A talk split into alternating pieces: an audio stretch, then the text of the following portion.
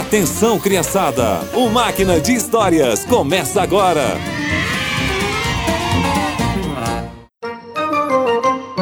Olá, crianças! Os amigos têm muito valor em nossa vida. Eles são como tesouros preciosos. A história de hoje é sobre um homem que fez o melhor para o seu amigo. Em Cafarnaum morava um oficial romano muito respeitado por seus soldados, empregados e moradores da cidade. Como já vivia ali por um bom tempo, ele aprendeu sobre Deus e também ouviu falar sobre os milagres de Jesus. Certo dia, um dos seus empregados ficou muito doente. Nem conseguia levantar da cama. Augusto, você vai ficar bem. Os melhores médicos estão vindo para cá. Obrigado. Obrigado, senhor. Por nada. Agora descanse. O oficial gostava muito do seu empregado e estava preocupado com ele. Tentou tudo o que podia para o ajudar.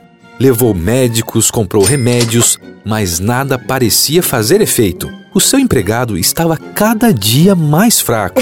Preciso fazer alguma coisa para salvar o Augusto. Senhor, chegou um homem na cidade chamado Jesus. As pessoas estão falando que ele pode curar qualquer doença e que ele é o filho de Deus. É isso. Vou pedir para que ele cure o Augusto. O oficial foi procurar Jesus. Quando o encontrou, contou a respeito do seu funcionário. Senhor, o meu empregado está na minha casa tão doente que não pode nem se mexer na cama. Ele está sofrendo demais. Eu vou lá curá-lo. Não, senhor. Eu não mereço que o senhor entre na minha casa. Dê somente uma ordem e o meu empregado ficará bom.